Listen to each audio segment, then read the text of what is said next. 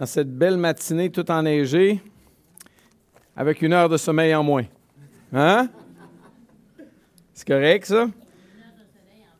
C'est ça. Moi, j'aime beaucoup l'heure avancée. Je dois être franc avec vous. Euh, j'aime ça le soir, arriver comme ce soir vers 7 h et vers 6h30, 7 h, on va faire encore euh, clair. Ça va être très, très bien. Euh, donc, bienvenue à tout le monde. Bienvenue à ceux qui nous écoutent à la maison également. Aujourd'hui, 13, dimanche 13 mars, à l'église du Mont-Bellevue, on veut regarder une histoire tout de même très, très bien connue dans l'Évangile de Luc au chapitre 15. Et je vais vous inviter à tourner dans l'Évangile de Luc au chapitre 15.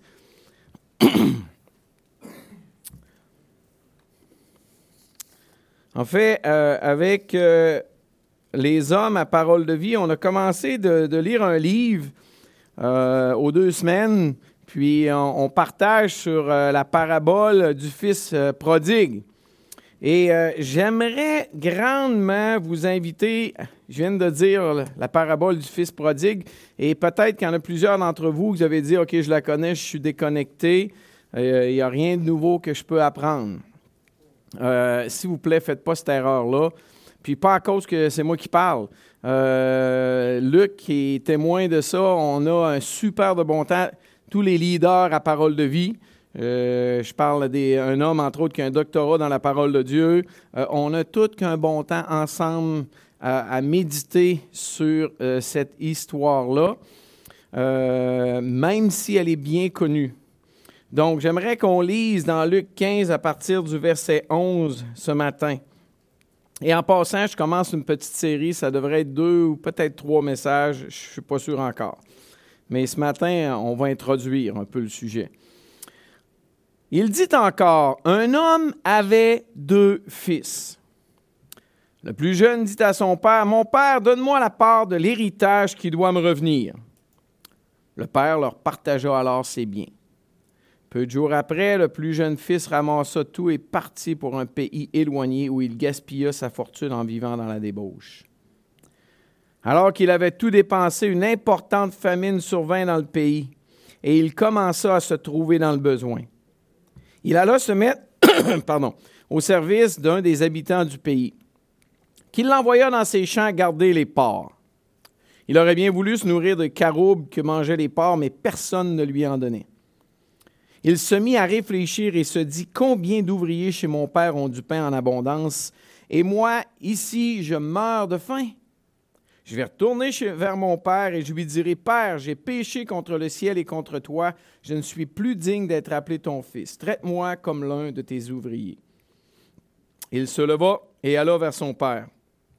Alors qu'il était encore loin, son Père le vit et fut rempli de compassion. Il courut se jeter à son cou et l'embrassa. Le fils lui dit, Père, j'ai péché contre le ciel et contre toi, je ne suis plus digne d'être appelé ton fils. Mais le père dit à ses serviteurs, apportez vite le plus beau vêtement et mettez-le lui. Passez-lui un anneau au doigt et mettez-lui des sandales aux pieds. Amenez le veau qu'on a engraissé et tuez-le. Mangeons et réjouissons-nous, car mon fils que voici était mort et il est revenu à la vie. Il était perdu et il est retrouvé. Et ils commencèrent à faire la fête. Or, le fils aîné était dans les champs. Lorsqu'il revint, il s'approcha de la maison il entendit la musique et les danses. Il appela un des serviteurs et lui demanda ce qui se passait. Le serviteur lui dit Ton frère est de retour et ton père a tué le veau engraissé parce qu'il l'a retrouvé en bonne santé. Le fils aîné se mit en colère et il ne voulait pas rentrer. Son père sortit le supplier d'entrer, mais il répondit à son père Voilà tant d'années que je suis à ton service, et sans jamais désobéir à tes ordres, et jamais tu ne m'as donné un chevreau pour que je fasse la fête avec mes amis. Mais quand ton fils est arrivé, celui qui a mangé tes biens avec des prostituées, pour lui tu as tué le veau engraissé. Mon enfant, lui dit le Père, tu es toujours avec moi, et tout ce que j'ai est à toi.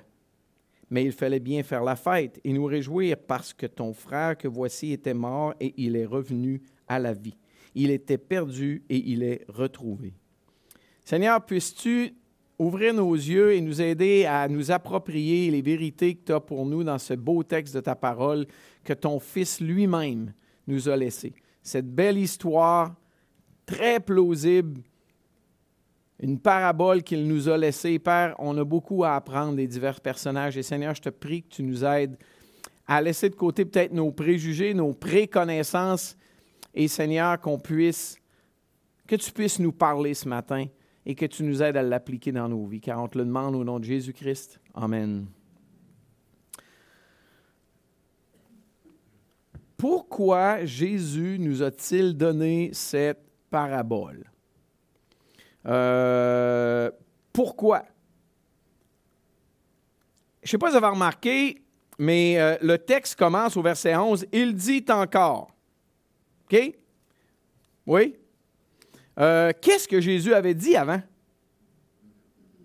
si on veut comprendre pourquoi Jésus a donné. Jésus ne s'est pas juste levé un bon matin puis il a dit Bon, j'ai une parabole, j'ai une histoire pour vous autres.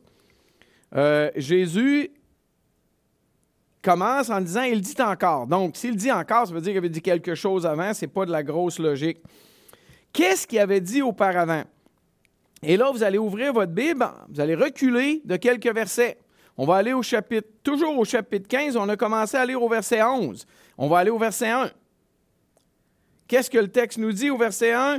Il dit Tous les collecteurs d'impôts et les pécheurs s'approchaient de Jésus pour l'écouter. Mais les pharisiens et les spécialistes de la loi murmuraient, disant, Cet homme accueille des pécheurs et mange avec eux.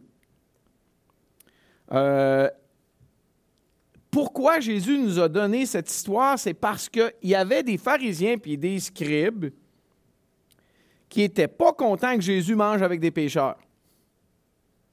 Ça, c'est la raison il y avait des pharisiens, en passant les pharisiens puis des scribes, là, excusez-moi, il y avait des pasteurs, euh, puis des anciens d'église, puis des diacres d'église qui n'étaient pas contents que Jésus mange avec des pécheurs. Il y avait des leaders religieux, les gens les plus estimés de la société, qui chiolaient. En fait, ce point-là, là, mais gars, j'ai ajouté ce point. Donc, Jésus donne les paraboles de la brebis de la pièce perdue, puis la parabole du fils prodigue. Pourquoi on a ces textes-là? C'est à cause de ces deux versets-là. Si vous oubliez le verset 1 et 2, il n'y a plus rien qui tient, il n'y a plus de sens à ça. Mais on a tous les collecteurs d'impôts, on a des pécheurs qui s'approchaient de Jésus pour l'écouter. Non, mais c'est pas formidable. C'était écrit, tous les collecteurs d'impôts, en passant les collecteurs d'impôts, ils étaient détestés parce qu'ils étaient à la solde des Romains. Et souvent, ils en prenaient trop. Ils vivaient grassement sur le dos de qui? Sur le dos des pauvres gens. Ils étaient détestés par les, euh, par les leaders religieux. En fait, il y avait les Romains, il y avait les Hérodiens qui étaient très favorables, les Sadducéens pas mal, c'était les, riches. Les pharisiens, les scribes, eux autres, ils étaient avec le peuple. Ils détestaient les collecteurs d'impôts. Puis en plus, il y avait des pécheurs. Puis c'est écrit, tous ces gens-là, ils s'approchaient de Jésus. Amen? Gloire à Dieu? Non, non. Mais les pharisiens et les spécialistes de la loi murmuraient. Murmuraient. Je soupçonne un petit peu, là, sans le crier trop trop sur les toits. Mais c'était une évidence, tout le monde le voyait, mais personne n'osait le dire, parce que c'était les pharisiens, c'était les scribes, les, les spécialistes de la loi. On ne pouvait pas. Mais Jésus, lui, le savait. Probablement que tout le monde le savait, mais personne n'osait le dire. Puis là, Jésus va arriver, il va dire, verset 3, alors, il leur dit cette parabole. Alors, on ne commence pas un, livre en commençant alors. Il y a un contexte. Le contexte, c'est quoi? Ben, c'est le verset 1 et 2. Chers amis, si vous voulez dans, dans, un instant plus comprendre la parabole du Fils prodigue, mettez en gros les versets 1 et 2, c'est pour ça que Jésus donne la parabole. C'est le but. Puis là, il commence, il va dire, là, je vais lire quelques versets, versets 3 jusqu'à 10. Alors, il leur dit cette parabole, puis il la met dans une. En fait, c'est deux exemples. Si l'un de vous a 100 brebis et qu'il en perde une, ne laisse-t-il pas les 99 autres dans le désert pour aller à la recherche de celle qui est perdue jusqu'à ce qu'il la retrouve? Lorsqu'il l'a retrouvée, il la met avec joie sur ses épaules et, de retour à la maison, il envoie des SMS à ses amis et ses voisins et leur dit Réjouissez-vous avec moi, car j'ai retrouvé ma brebis qui était perdue. Il appelle ses amis. De même, je vous le dis, il y aura plus de joie dans le ciel pour un seul pécheur qui se repent que pour 99 justes qui n'ont pas besoin de changer d'attitude ou de repentance. Donc, il leur dit alors cette parabole. Puis là, au verset 8, ou bien, un autre, un autre exemple, il veut être sûr que les gens comprennent. Si une femme a 10 pièces d'argent et qu'elle en perde une, puis là, on ne parle pas d'un 25 cents, là. Probablement un denier, je n'ai pas fait de détails de recherche, mais on parle de quelque chose de précieux. Et qu'elle en perde une, ne va-t-elle pas allumer une lampe, balayer la maison et chercher avec soin jusqu'à ce qu'elle la retrouve? Lorsqu'elle l'a retrouvée, elle appelle ses amis et ses voisines et dit Réjouissez-vous avec moi, car j'ai retrouvé la pièce que j'avais perdue. De même, je vous le dis, il y a de la joie parmi les anges de Dieu pour un seul pécheur qui se repent. Et là, on arrive au verset 11. Il dit encore, comprenez-vous? C'est tellement évident. Euh, alors, il dit cette parabole, puis là, il, raconte l'histoire des, des 100 brebis, puis il y en a une de perdue. Ensuite de ça, au verset 8, ou bien, il y a une femme qui a 10 pièces, elle en perd une. Puis au verset 11, il dit encore, un homme avait deux fils. Donc, le contexte de cette histoire, c'est que les pécheurs s'approchaient de Jésus voulant changer d'attitude. Il y a des gens qui ne sont pas contents. Et bref, il va donner la parabole de la brebis de la pièce perdue, ensuite la parabole du fils prodigue lui-même. J'aimerais vous inviter à remarquer quelques petits détails. J'ai appelé ça remarquer les répétitions dans toutes ces paraboles. Euh, moi, quand je, parle, souvent ce que je fais, je copie. J'ai ma Bible avec moi, là, mais j'ai déjà copié le texte. Et j'aime jouer avec les couleurs. Mon épouse est prof au primaire, il joue tout le temps avec des couleurs au primaire. Mais euh, constamment, je fais la même chose. Remarquez les répétitions. Euh, le mot perdre, perdu, retrouver. Allez au verset 4. si un homme, si l'un de vous a 100 brebis, qu'il en quoi? Perde une. À la fin du verset 4, euh, jusqu'à ce qu'il l'ait retrouvé. Allez au verset 8. Ou bien si une femme a 10 pièces d'argent et qu'elle en perde une, alors elle balaye toute avec soin jusqu'à ce qu'elle la retrouve. Et allez au verset 24. Car mon fils que voici était mort et il est revenu à la vie. Il était perdu et il est retrouvé.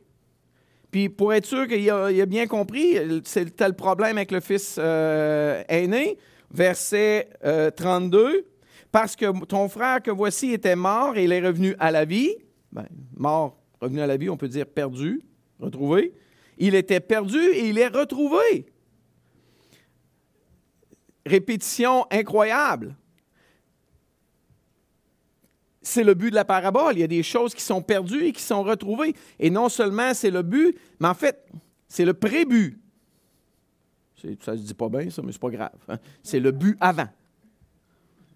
OK? Le vrai but, c'est la répétition d'après. Joie, fête, réjouissance. Regardez au verset 5. Verset 5 qui va dire quoi? Lorsqu'il l'a retrouvé, il la met avec joie sur ses épaules. Puis là, il appelle tout le monde et dit Réjouissez-vous avec moi. Allez un petit peu plus loin. Verset 9. Lorsqu'il l'a retrouvé, elle appelle ses amis et ses voisines et dit Réjouissez-vous avec moi. J'ai retrouvé la pièce que j'avais perdue. Puis là, au verset 10, il dit quoi? De même, je vous le dis, il y a de la joie parmi les anges de Dieu pour un seul pécheur qui se repent. Et, vous avez vu, là, dans l'histoire de la brebis, dans l'histoire de la pièce d'argent et dans l'histoire du fils prodigue, regardez ce qui se passe au verset 23. Amenez le veau gras qu'on a engraissé et tuez-le. Mangeons et quoi? Réjouissons-nous. À la fin du verset 24, et ils commencèrent à faire la fête. Normalement, lorsqu'il y a une fête, il y a de la joie, il y a des réjouissances. Il va répéter la même chose au verset 32 à son fils aîné qui n'est pas content. Il dit Non, non, hey, mais il fallait bien faire la fête et nous réjouir. Le but de tout ce qu'on est en train de lire, c'est quoi? C'est a quelque chose de perdu et qui est retrouvé, il faut faire la fête. C'est c'est la vérité, c'est ce qu'il faut faire. C'est là qu'il faut en arriver. Bref, c'est un contexte où Jésus enseigne la joie de retrouver une chose ou une personne perdue.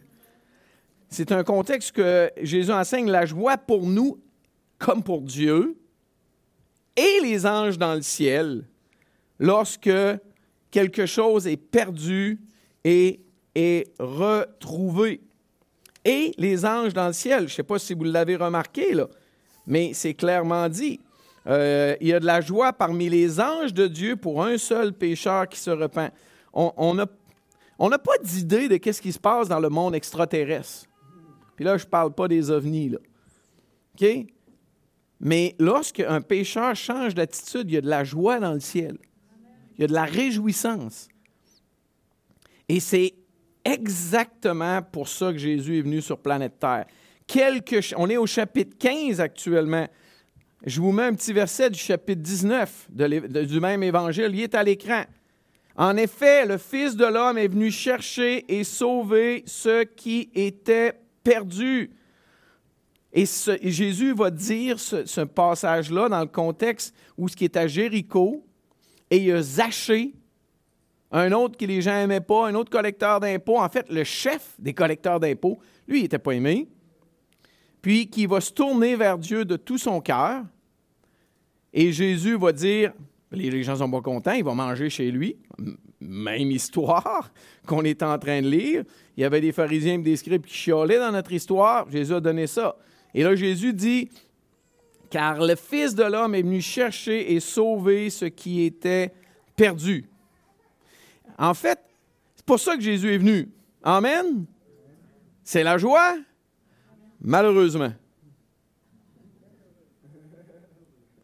Il y a souvent des gens qui sont mécontents. Pourquoi? Je, soupçonne beaucoup à cause de notre justice personnelle. Euh, à cause de comment nous nous percevons en comparaison, en les autres. Euh, je suis bien meilleur que ça, moi. Je, suis beaucoup mieux que ça. Eux autres, ils méritent la misère. Euh, l'exemple, au verset 2, les pharisiens et les spécialistes de la loi murmuraient. Alors qu'ils devraient avoir d'énormes moments de réjouissance, il y a des gens qui ne sont pas contents. Il y a des gens qui veulent qu'ils subissent les conséquences de leur faute. Hey, moi, j'ai marché durant toute ma vie comme du monde. c'est le cas du fils aîné. on va le voir plus tard, mais pas aujourd'hui. Pas en détail, disons. Pas en détail. Ça, c'est le contexte. Et peut-être la première application pour moi, pour Martin, c'est est-ce que je suis capable de me réjouir lorsqu'il y a vraiment un changement dans la vie de quelqu'un? Euh, puis pas chercher que la personne mange toute la misère qu'elle aurait dû manger en conséquence. Notre Dieu est un Dieu de grâce, de bonté. Pas si évident que ça.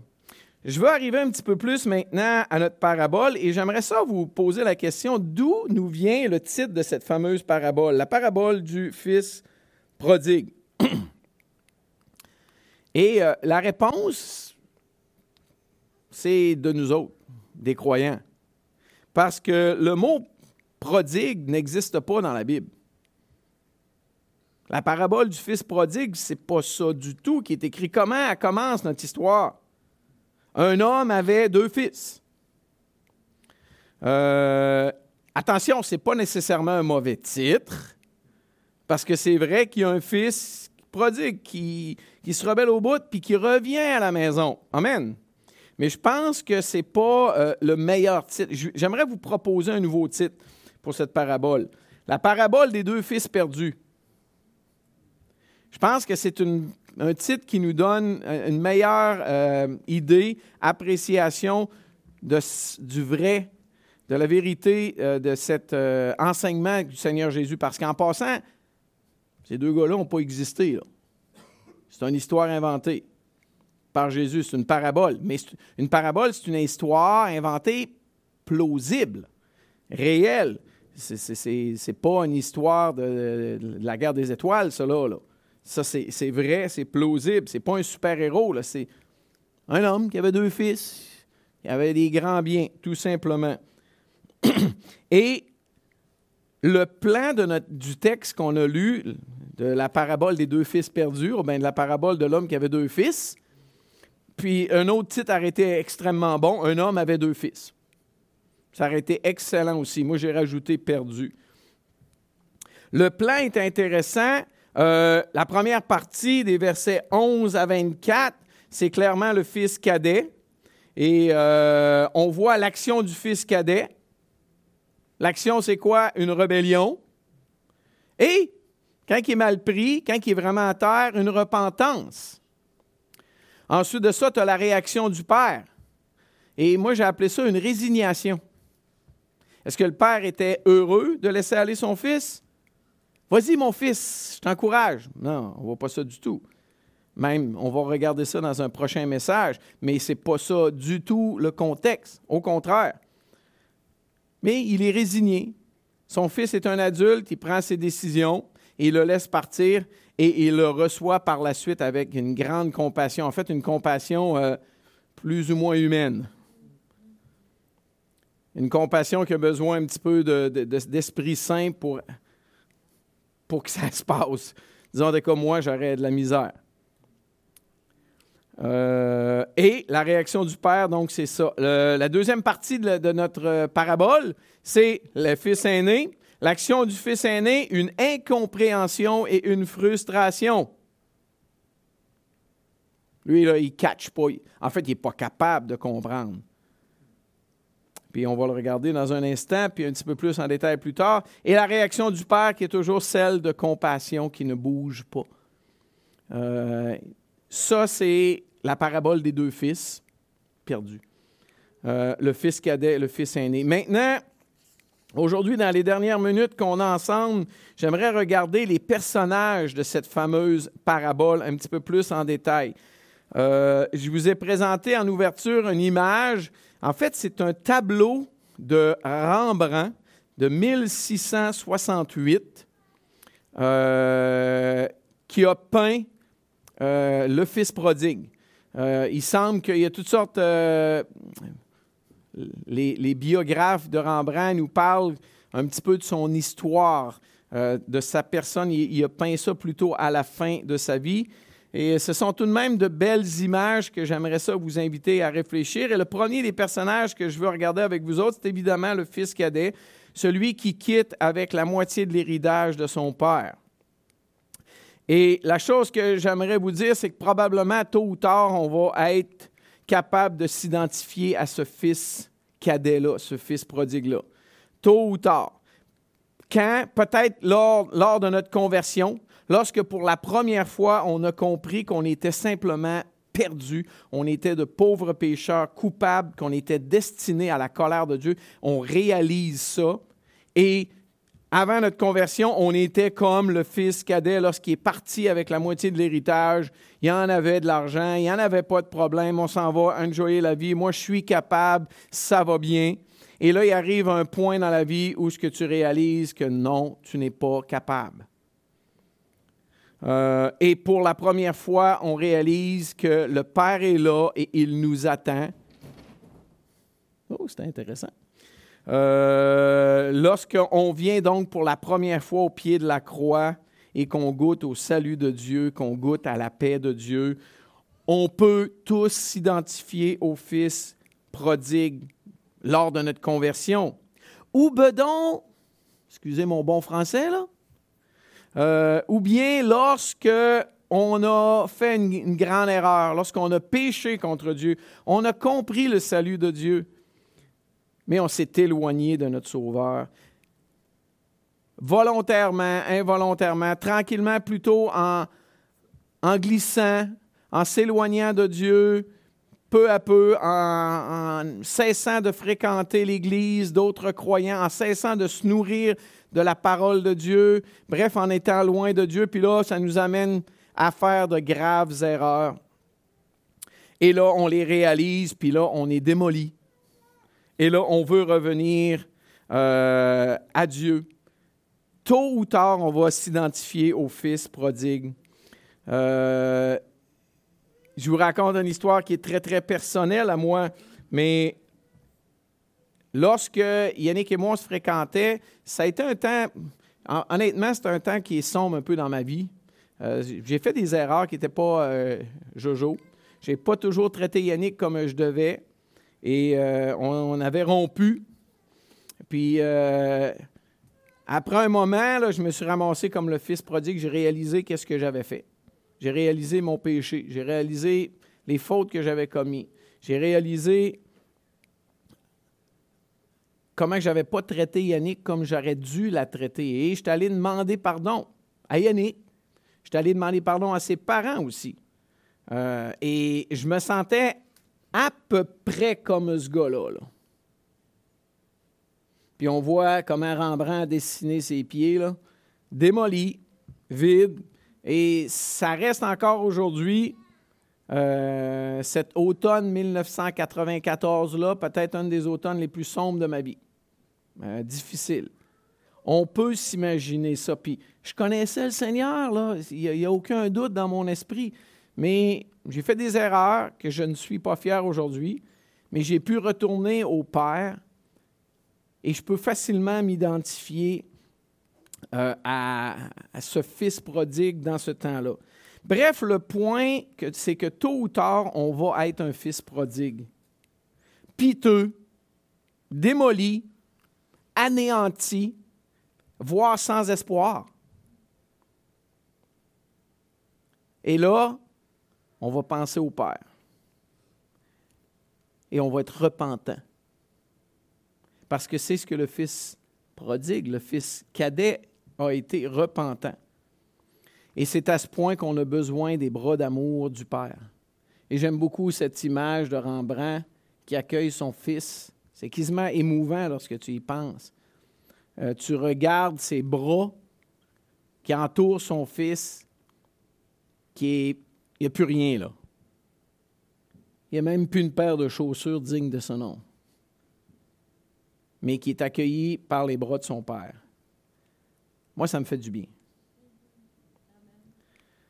Le fils cadet. Le fils aîné maintenant, qu'on peut probablement facilement s'imaginer ici, celui qui n'est pas content de revoir son frère. Vous savez, c'est relativement facile de s'identifier tôt ou tard dans notre vie au fils cadet. Euh, c'est beaucoup plus difficile de voir que nous sommes aussi tôt ou tard comme le fils aîné. Et on a souvent besoin d'aide pour le voir qu'on est comme le fils aîné. On a besoin de quelqu'un qui nous dit Ça se pourrait-tu que tu aies l'attitude de, ce gentleman-là? Là? Puis souvent, peut-être qu'on ne va pas bien réagir lorsque quelqu'un va nous dire qu'on ressemble à ce petit monsieur-là qui n'est pas content de voir ça. Son frère revenir, puis d'avoir d'être entouré par les bras de son père. Euh, vous savez, les bonnes personnes sont les candidats idéaux pour ce monsieur. Y a-t-il des bonnes personnes ici à l'Église? Personne n'ose lever la main. Vous savez, ces bonnes personnes-là vont à l'Église. Vous savez, ces bonnes personnes-là sont souvent bien impliquées dans la vie de l'Église. Euh, ces personnes-là réussissent en général très bien à l'école, au travail, euh, peu importe. Ces personnes-là n'ont pas de péché là, flagrant. on ne les voit pas là, euh, dans la grosse débauche, l'adultère, la drogue, peu importe. Il n'y a pas de péché là, flagrant. Euh, ce sont souvent des personnes responsables et fiables, mais malgré tout ça, il se peut que ces personnes-là sont tout aussi éloignées, tout aussi perdues que le fils cadet, même si ces personnes-là sont toujours restées à la maison. Même si ces personnes-là ont toujours, ils n'ont jamais quitté. Est-ce que je vois la jalousie intérieure qui est bien cachée dans mon cœur? Peut-être même, et cela est subtil, jaloux de ceux qui vont de par le monde, expérimenter, puis ensuite revenir à Dieu. Vous n'avez jamais été jaloux de ça? Moi, oui. Tu sais, là, il est allé, il a tout goûté à ça, ça a l'air si bon. Puis il est revenu, ça, c'est le best, non? Ah, là, je ne suis pas capable. Moi, il faut que je reste à la maison. Là, je vais rester à la maison. Ça se peut-tu que je sois une personne qui est susceptible, un peu orgueilleuse, quand je reçois un commentaire euh, constructif ou bien une critique, comment réagissez-vous? Euh, est-ce que je vois ma colère bien cachée à l'intérieur de mon cœur ou bien mon humour, mon humeur sombre? mon chiolage, mes murmures pour pas vraiment grand-chose?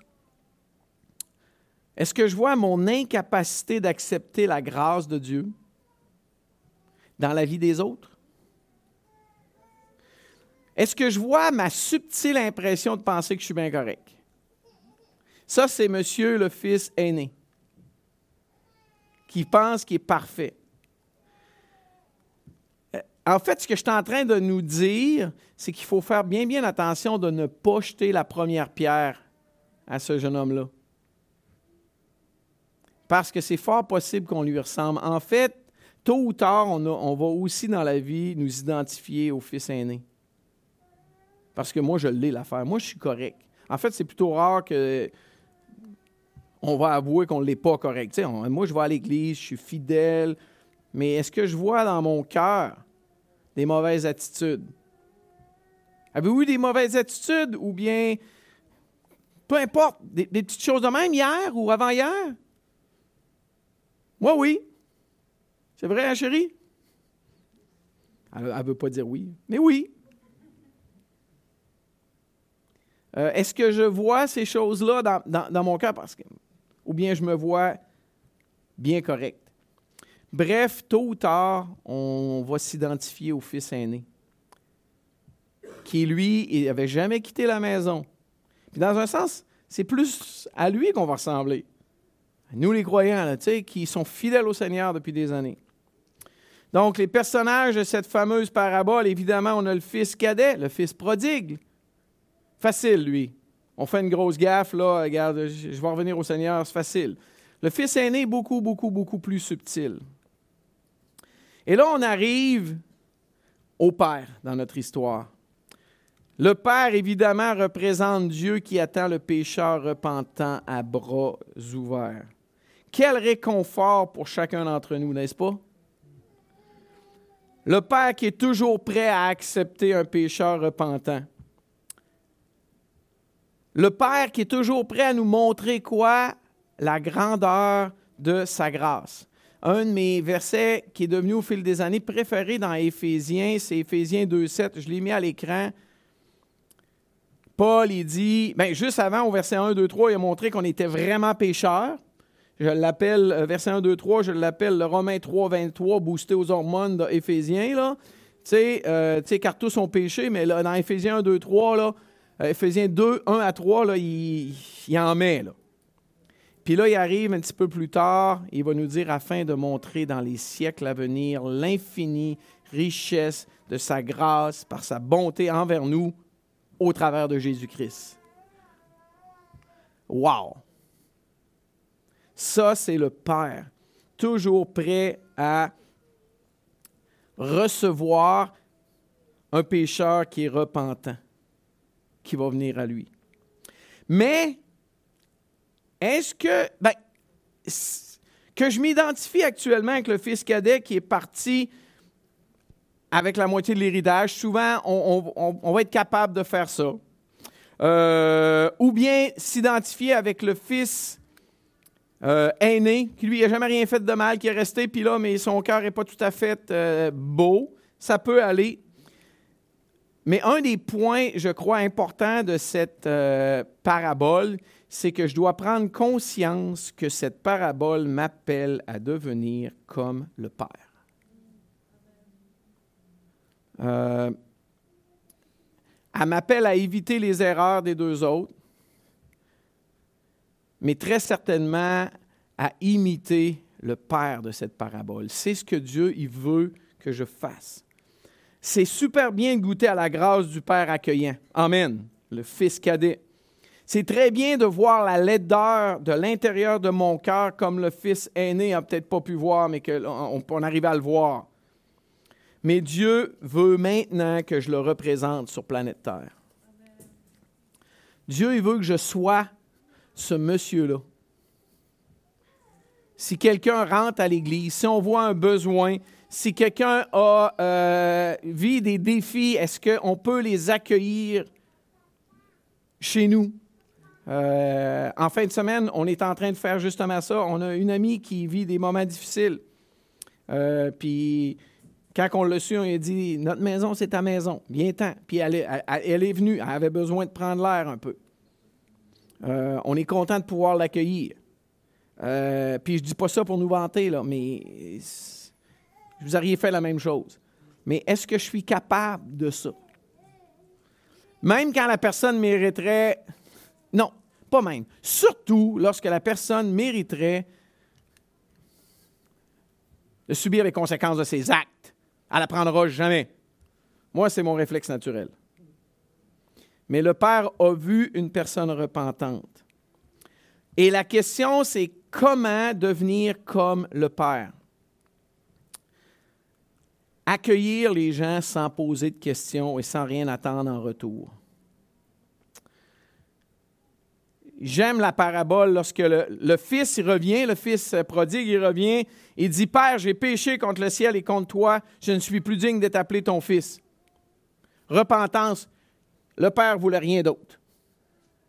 Puis tout de suite après, apporter le beau vêtement, passez-lui un anneau, une bague, euh, des beaux vêtements, des sandales. Ces sandales, vous avez vu, hein, étaient démolis euh, à ses pieds on tue le veau gras, on fait la fête. Il était mort, il est revenu à la vie. Euh, il était perdu, il est retrouvé. Puis on fait la fête. Comment accueillir les gens sans poser de questions et sans s'attendre à rien en retour? Comme avec le fils prodigue que son père a accueilli. Même, je dirais, comme, et surtout encore là, accueillir les gens qui sont en colère et qui ont une mauvaise attitude comme le fils aîné. Ça, c'est plus dur, hein?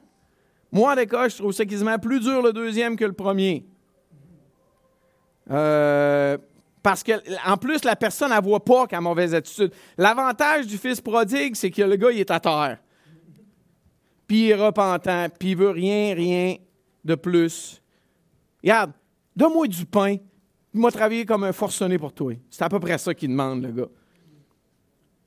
Ça, OK, je peux faire ça. Va habiter dans mon cabanon en arrière, m'a donné une tranche de pain ou deux avec du beurre de pinot le matin. Là. Facile, ça. Mais l'autre, qui a une attitude qui pue, là, il est mauvaise haleine. Là. C'est plus subtil et c'est plus difficile. Mais le père fait aucun discours moralisateur à ce, fils-là sur sa mauvaise attitude. Rien, hein? On ne le voit pas. Simplement un rappel Hey, tout ce que j'ai, là, il est à toi. Il n'ira pas à ton, ton frère. Tout ce que j'ai maintenant est à toi. C'est tout. Il faut se réjouir. Ton frère était perdu. Il est retrouvé. Il était mort. Il est revenu à la vie. Bref, le Père est l'image parfaite de la vraie, la réelle compassion. Et il faut que j'imite ça. Il faut absolument que j'imite ça. Qu'est-ce que je retiens de la parabole des deux fils? Eh bien, je suis certainement le fils cadet qui s'est rebellé contre son père euh, et contre tout ce qu'il y a de bon pour moi. Souvent, on va l'être. Euh, parfois, je pense être plus heureux par moi-même. Euh, je suis aussi le fils aîné avec ma belle parure extérieure, mais avec mes, toutes mes belles laideurs intérieures. Hein? Mais pas belles laideurs intérieures. Euh, bien caché. Je vise, je suis appelé à être le Père miséricordieux, compatissant et accueillant. Frères et sœurs, c'est la volonté de Dieu pour nos vies qu'on soit ce Père accueillant-là. Il y a tant de personnes qui sont perdues. Je veux et je dois me réjouir et accueillir ceux qui se tournent vers mon Père avec des bras compatissants et aimant, sans jugement. Et ça, c'est la grande, grande erreur du fils aîné qui n'a pas pu être capable de faire. Qu'on puisse aujourd'hui, si on a besoin de revenir au Père, chers amis, frères et sœurs, les bras sont de même. Dieu va nous recevoir. S'il y a des choses dans notre cœur, tu sais, on, se pense bien correct. Est-ce que je suis, je fais l'erreur de ne pas me réjouir pour les autres pas me réjouir de la grâce, de la compassion de Dieu? Si oui, on a besoin de changer cette attitude-là. Et très certainement, notre devoir cette semaine, c'est d'être capable d'être comme le papa, comme le père, qui accueille avec compassion. Euh, ça ne veut pas dire que le père a pris l'autre moitié de, de l'héritage de son fils aîné pour la donner à son fils cadet. Non. Dieu, il va rester juste, mais il est un Dieu de compassion, accueillant, de grâce. Amen. Seigneur, merci pour euh, ce temps dans ta parole ce matin.